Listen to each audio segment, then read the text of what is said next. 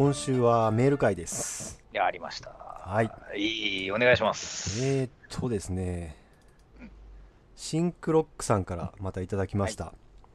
ありがとうございます。えー21歳男。21え歳。もう半分の年齢だな。ー、インさんが第59回で2行でも話を膨らませられると言い、パン粉だと思った。えー以上いただきました。あ何の、何？2行あのメールがね、たとえ短くて2行でもうん話を膨らますことができるんだと言ってるのを聞聞いて、パン粉だなって思ったという話ですけどね。なんか、イーストだなとか、酵母だなはわかるけど、うんパン粉だなはよくわかんないあの、パン粉って思ったんだけど、あーって、あの、イーストだね。酵母だ。ね。酵母ですね。うん。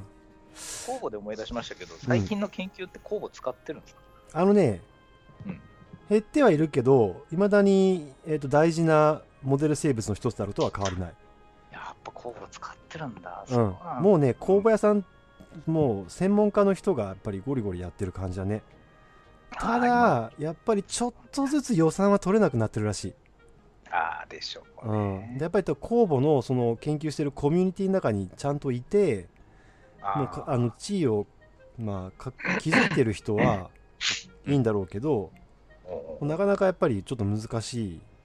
えーとは思うやっぱり最も単純な真核生物のモデルなので、酵母が。うん、特にやっぱり核内のねあの染色体とかうん細胞分裂、まあ、核分裂とかそういう。いう研究をするときには一番やりやすいんだよね。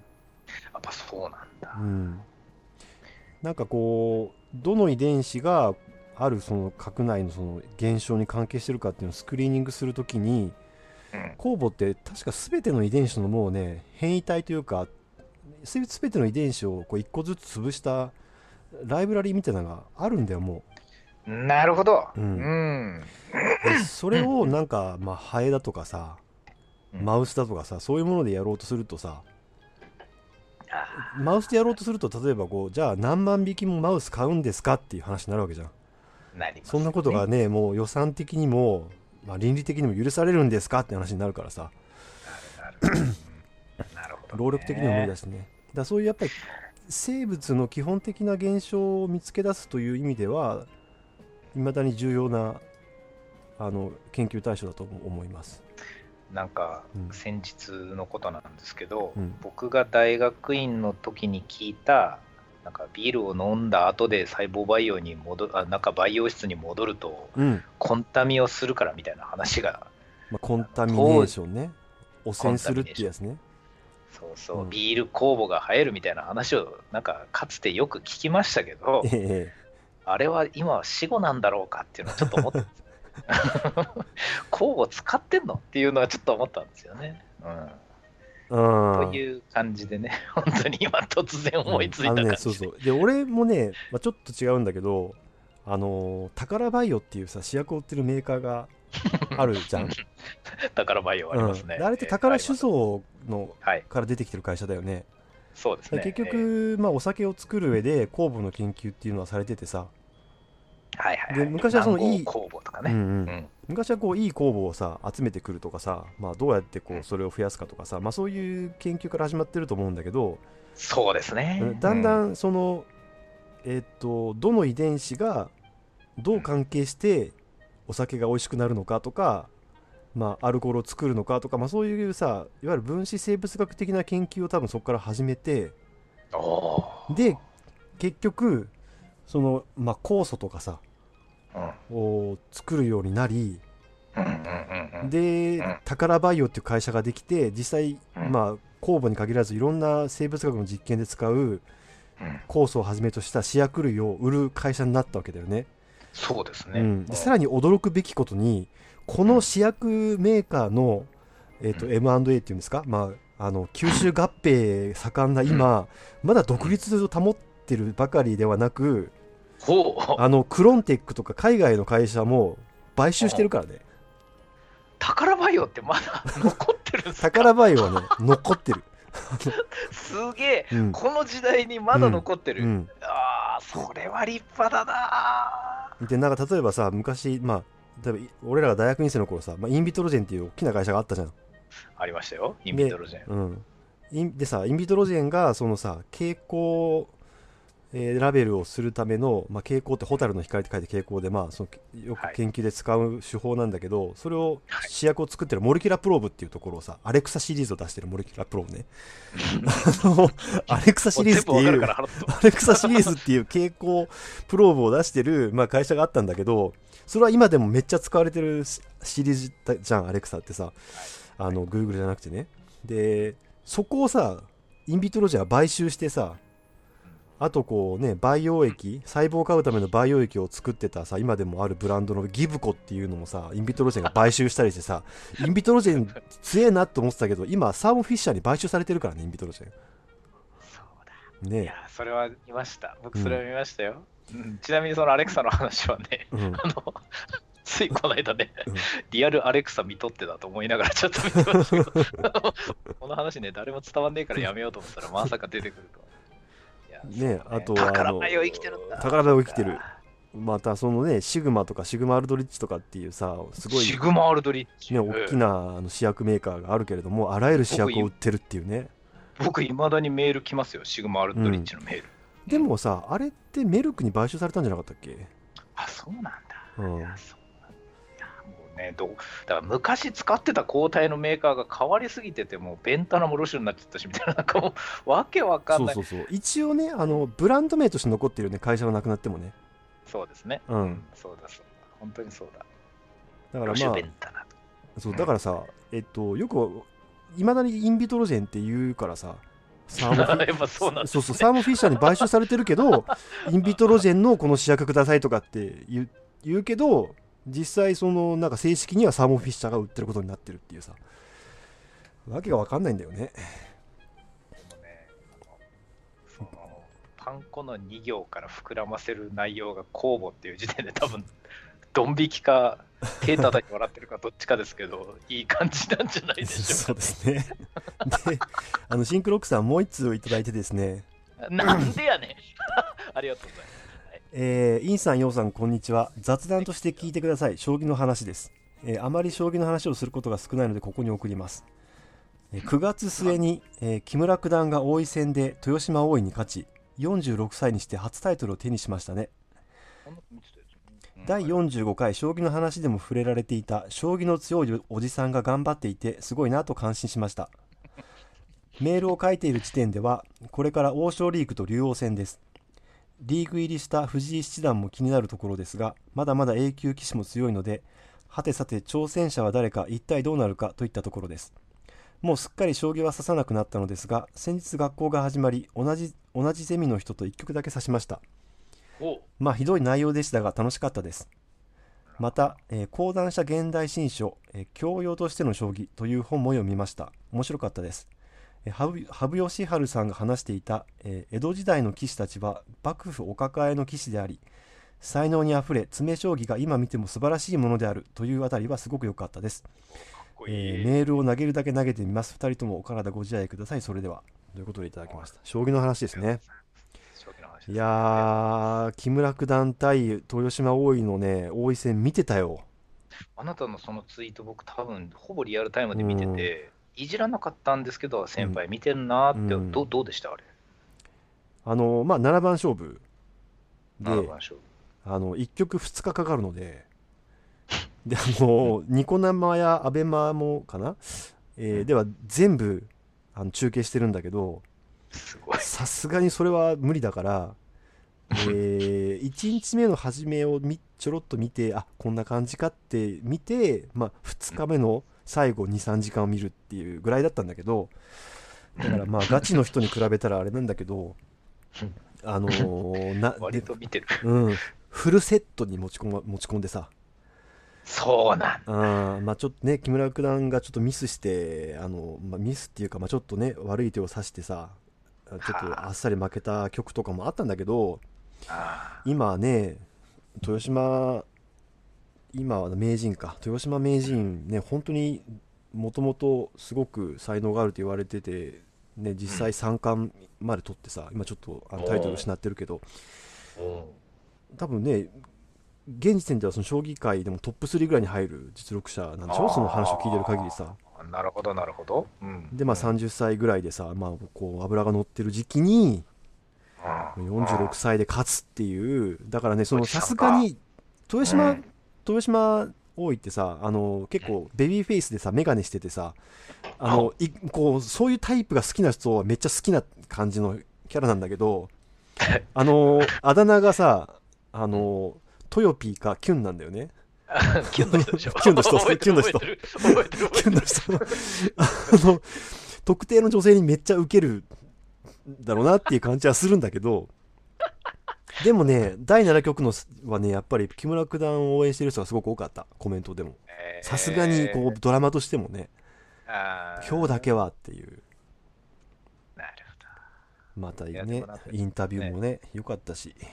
そうですか。インタビュー良かったですか、なんかすごい個人的なね感想としてはなんかうん。木村九段っていつもしゃはきはきしゃべるしすごく話も面白い人なんだけどほあのーこのね7番勝負でね第5局4局まあちょっともう大詰めっていうかもつ、まあ、勝負どころみたいな時に勝った時に、うん。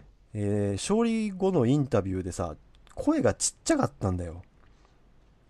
でえーっとまあ将棋ってさその対局終わってまだ相手がいる状態でインタビューも受けるしさうん。なんかこういろいろ気を使う場面ではあるんだけどうんうん。なんていうかそのいつもハキハキしてるのに勝った時声がちっちゃくなるって多分この人いい人なんだろうなと思ったんだよ俺住みながらなんとなく、いい感想だうん、なるほど、うん、でそのいい人っていうのがなんていうかその最後勝負のさギリギリのところでなんか取りに行けないとか譲譲るみたいなこうすこなんか微妙な心の揺れみたいなのが出ちゃうのかなってちょっと思ったんだよねわかんないけどいやーそれはまたもう極限の会話を今しましたね、うん今ね。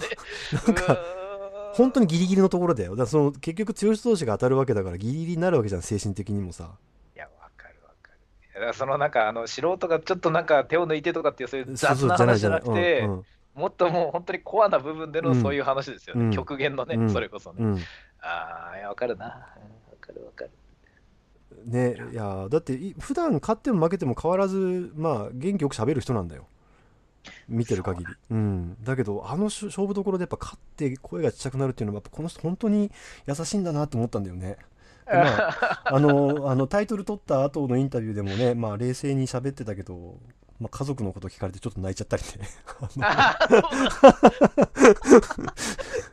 であとなんかこうねおめでとうございますって言われるたびにちょっと恥ずかしそうにしてるとことかね。あのいいキャラだったよ本当に。うわこれ燃えるわーと思って。あの見てたけど。ね。うん。話はそうあの手がお手紙ありがとうございますなんですけど本当にねこの話は引用で聞いてみようと思ってたのを忘れてましたもんそれこそ、そう。そうそうだったそうだった、うん。うん、そうかそうか。いいですね。将棋いいな。ぁそういうの欲しいな。ぁなんか将棋ってさそのいわゆる体育会系の人じゃない人が勝負事してるっていうところが、まあ、ポイントかなと思うんだ一つ。言い方だな。うん、うん。なるほど。スポーツはそのスポーツとしてのその勝負の面白さとか他のいろいろ面白さがあるけどはいはいはい。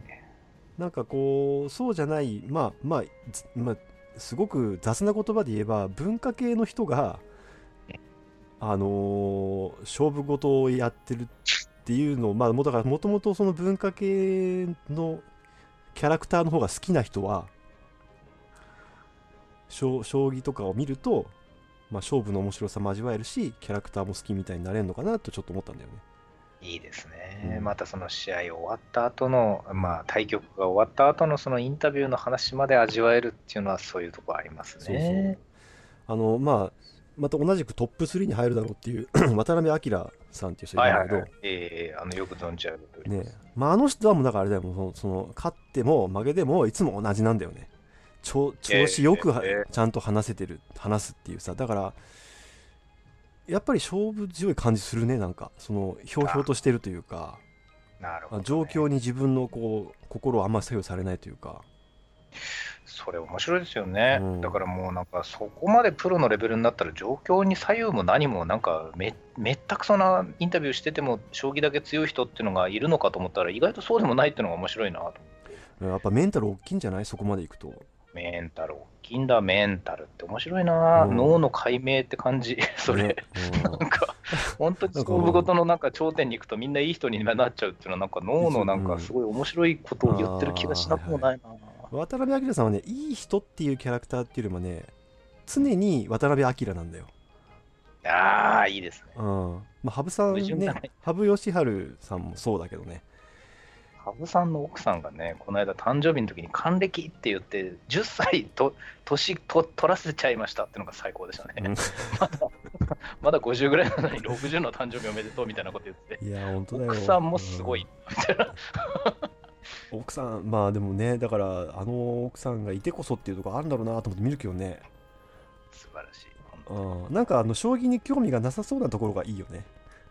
にいいですね。うん。本当に。でもね、結果的に応援になってるというそうそうそうそうだと思う。なんか俺むあの最近アベマであの昔の NHK 杯が上がってるんだよねまたいいもの出してんな。うん。なるほど。うん。で割と羽生さんが初優勝した第38回1980何年？5, 5年とか6年とかそんぐらいなんだけどまあざっくり30年ちょっと前。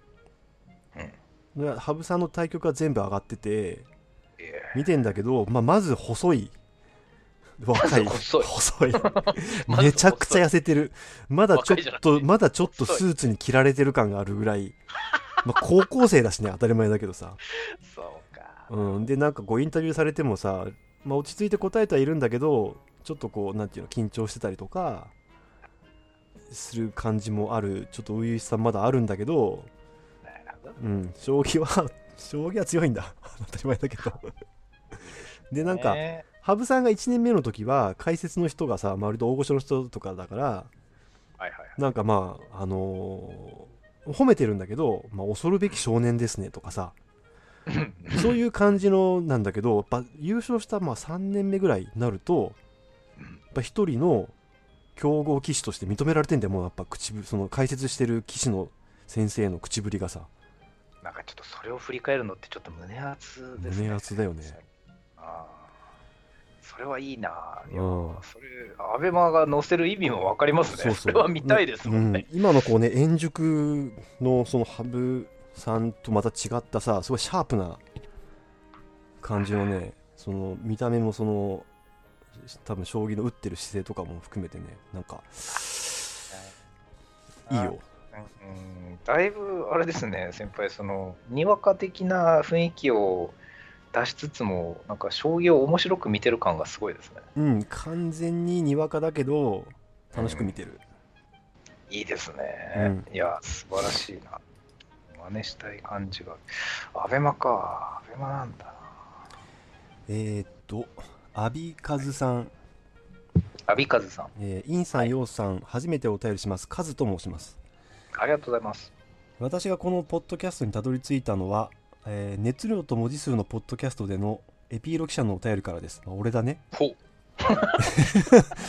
びっくりだけどね、いや、まあ、さ大変なありがたいというか嬉しいです。エピーロ由来、エピーロ由来っていうか、エピーロ経由。そうえーすごい。えーうんうん最初何している人たちのえー雑雑談番組ななんだろうと思っていましたが、うん電解質擬人化会議、えー薄い宇宙論あたりでツボにはまりました。だから中二病とかの前回の回だよね。あの 個人的には第50回好きなものの回で、えー仏教思想と量子論についての対談本「真理の探求」を紹介していただいた話が良かったです、あれ良かったですね。いい本。ね私も10年くらい前から、えー仏教、えー釈迦は何を悟ったかに関心を持っておりえー評論家の宮崎哲也氏や、えーこれは呉智秀氏かなこの人の本を俺読んだことあるんだけど読み方が分かんないごちえさん。わかるわかる。そうそう、うん。呉智房さん？とも、うん。と、わかるわかる。ごちえとしか読んでないな。えー著作や対談は読んでいましたが、えー戦学ながら佐々木先生の著作は、えー読んでいなかったので大変面白く読ませていただきました。また大栗先生は数年前 TBS ラジオの「夢夢エンジンに」えーゲストで呼ばれた時に、えー仏教と宇宙論の話をしていたことを思い出しました。えー。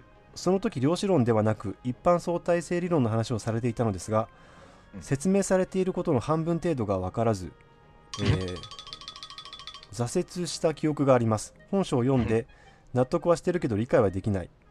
から、えーなんとなく理解できているぐらいまで進んだように思います。すごいですね、えー。インさんが激推ししているフラジャイルも読まんといけんだろうと思い読み始めたらいつの間にか期間すべて揃ってしまっていました。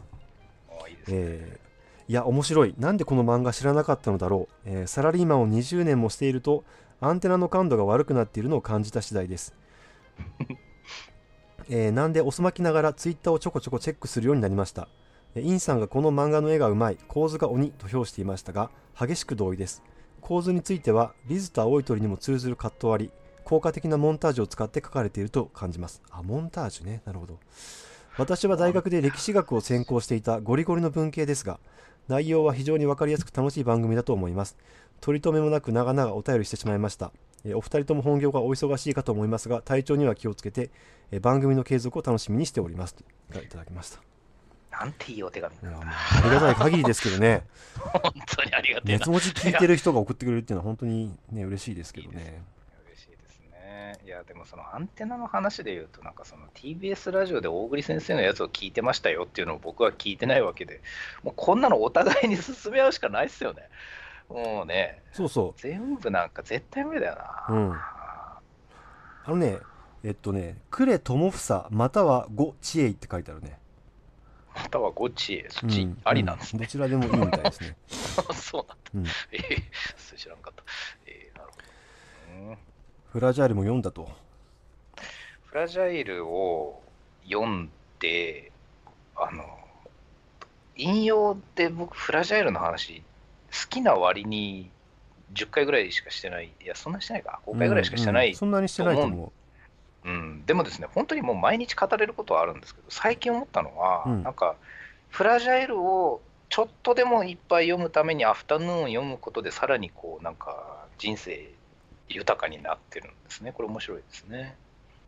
ううんえっ、とフラジャイル以外の作品も雑誌を買うから見るという話見ます。うん見ます。うんうんそして僕はアフタヌーンを、まあ、スマホで買うんですけど、うんうんうん北海道だと手に入らないことがあるので、必ずスマホで発売日にこう買っちゃうんですけど、うんまずフラジャイル見るわけですよ。うん何ページに載ってても。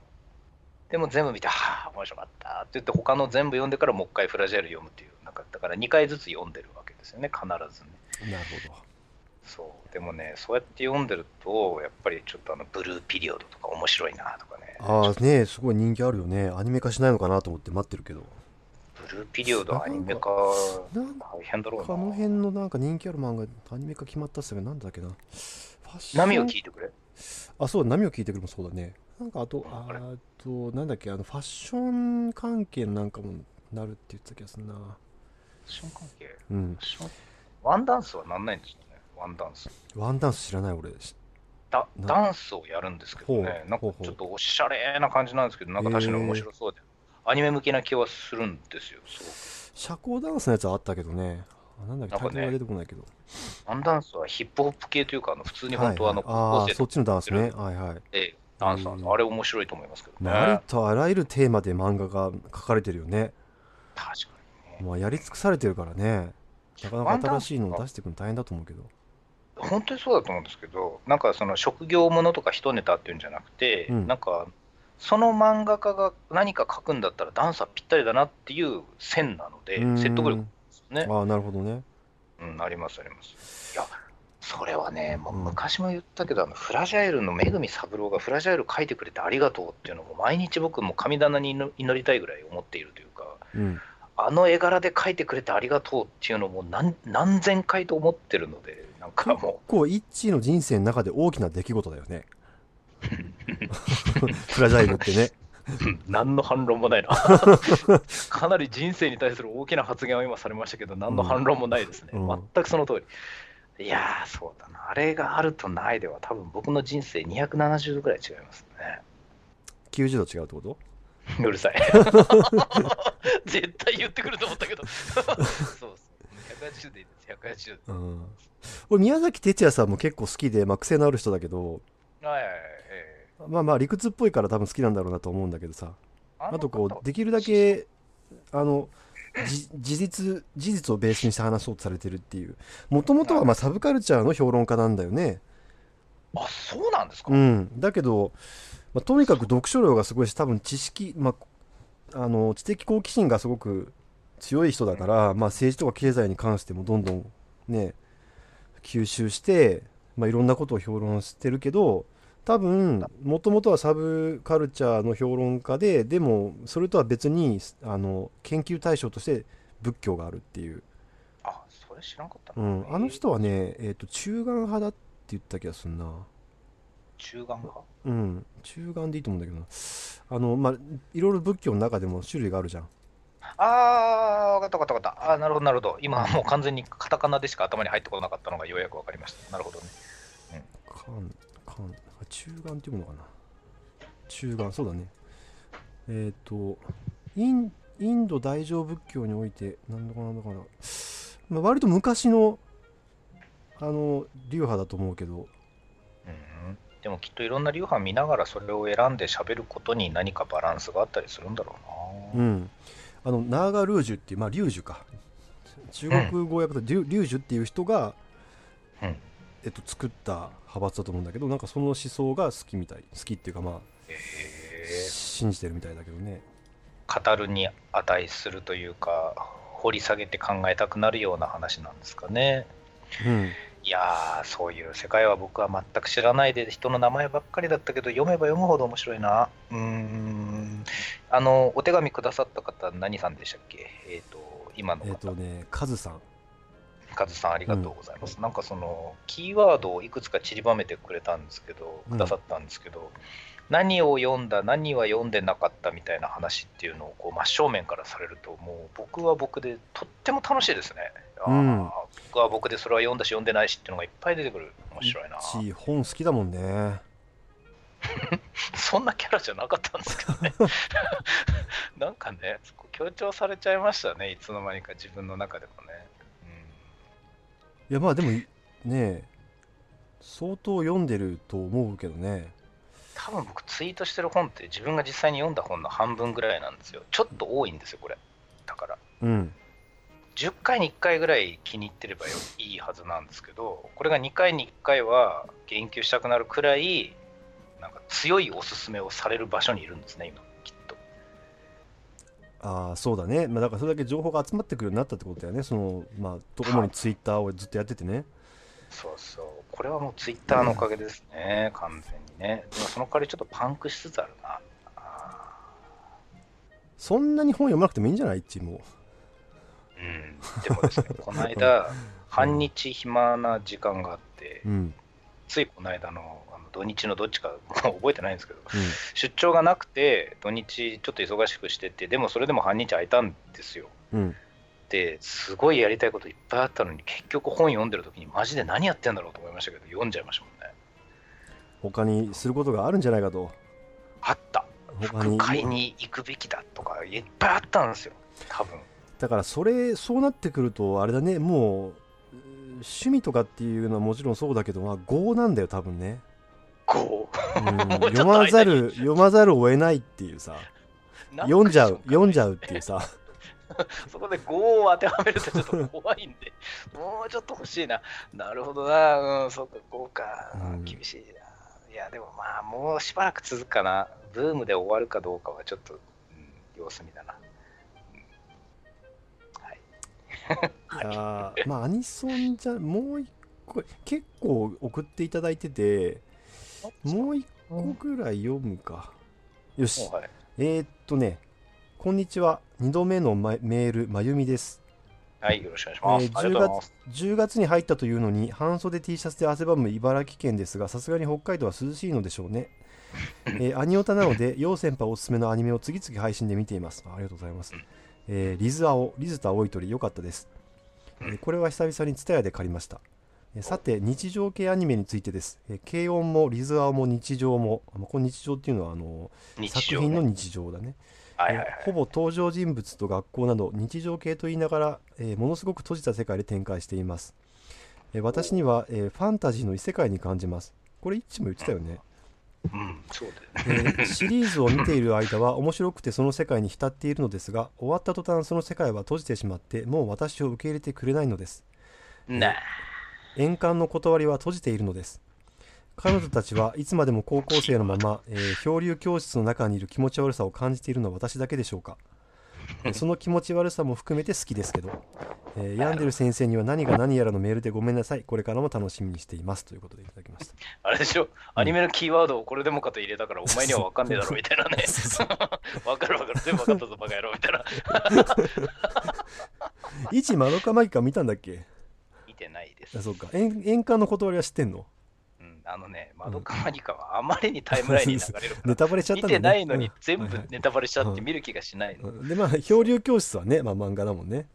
うんまあそれはね、うん。わかります。あの日常系アニメについてねあの軽音はいいけどリズタ・オイトリおよび日常は日常系アニメじゃないと思うんだよまずね、うん。ただ、その定義の仕方はなるほどなと思ったんですけど、閉じた世界の中で完成しているところに入っていけるような気がして入っていけないというのを全部ひっくるめて、ど誰かの日常って言いたかったんだなっていうのは分かりますよ。うん。まあ、そうかもしれないね、まあ、日常系と言いながらものすごく閉じた世界で展開していますって書いてあるから、うんまあ、日常系は本来開いているものなんじゃないのって思ってるのかもしれないけどね。うん。まあ、その現代日本の、えっと、リアルな生活を舞台設定として使っているっていう意味で多分、まあ、日常系って言ってるのかもしれないけどね。その軽音とリズタオイという日常。まあ日常はちょっと飛んでるけどまあ一応舞台は現代日本だからね。普通の世界だから。設定に全くフィクションがないんだ、その意味では。基本的なそうだね。設定にはないっていう。異世界とかではないってことだと思うから。でも、うん、まあ日常系のアニメの定義いろいろあるしね。人によっても違うからあれだけど。そのまあでもいずれにしてもこれらの現代日本をてあの舞台にしてるにもかかわらず異世界みたいにファンタジーの異世界みたいに見える。でまあそれも含めて好きですっていうこと。をそうだね。まああの聖地巡礼とかすればいいんじゃないですかね。そしたらなんかその人たちが今でもそこに息づいてるっていうのを感じられるみたいな話ですかね。うん。あー。いやあのー今それを聞いてて思ったんですけど、うん。なんかそれって僕がかなりこの引用の昔に一回話したことだと思うんですけど、うん。そういう女子高生たちがすごい日常系と言いながらも結局ここではないどこかで楽しそうにやってることをどういう気分で見てるんですかみたいな時に、うん。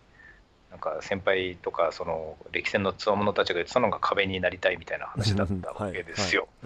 ああそういう気分でねみたいなのはね、結構僕の中ではパラダイムシフトだったんですよね。だから。そうだね。だからその主人公に感情移入できないからつまんなかったって言ってるうん。のはその見方だけじゃないよっていうことだよね。軽音のキャラクそれ面白いねな、軽音のキャラクター誰にも感情移入してないからね。うんそうですよね、うん。我々は誰にも感情移入できないですからね。あの、ね。そうそう。あの初めてのお使い見てる時に感情移入してるかって話だよね。なんか適切すぎてムカつく例えが出たな。別にさあの子供の気持ちになって見てるわけじゃないよねあれね大人はさ。ままれに親の気持ちになるけどでもああまあ親の気持ちってのあるかもしれないね、うん。でも微妙に違うんですよね、まあ、主人公ではないよね。うんドンピシャじゃないんだよなっていう、でもその子供が頑張ってお使いとかに行ってる様子を一生懸命見てる人たちは見てるわけでしょ、見てる見てる、うん、見てる。じゃああれは感情移入なのかとかその世界に対する自分をこう投影してるかってそういうことじゃないんですよねじゃないとう思うけどね。まあだからえっ、と感情移入って言ってるうちの何割かは、えっと、物語世界に没入するっていう意味だと思うんだよね。感情を共有してるわけではなくて、あーそこの定義面白いな、うん。なるほどな。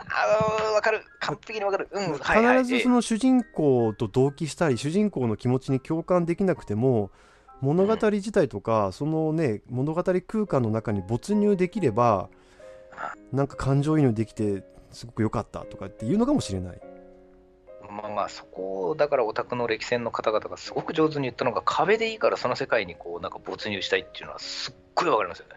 そうだね誰にも移入してないうんんですよね。その その世界にはいるからねあのか干渉してないとかね共感をしてないだけでねわかるわ。うん没入はしてるかもしれないいや、それもね。いや、なるほどな。うんさて 今週はこの辺でいいですかね。突然いつも終わるけれども。はい、はい。はいありがとうございます。ありがとうございました。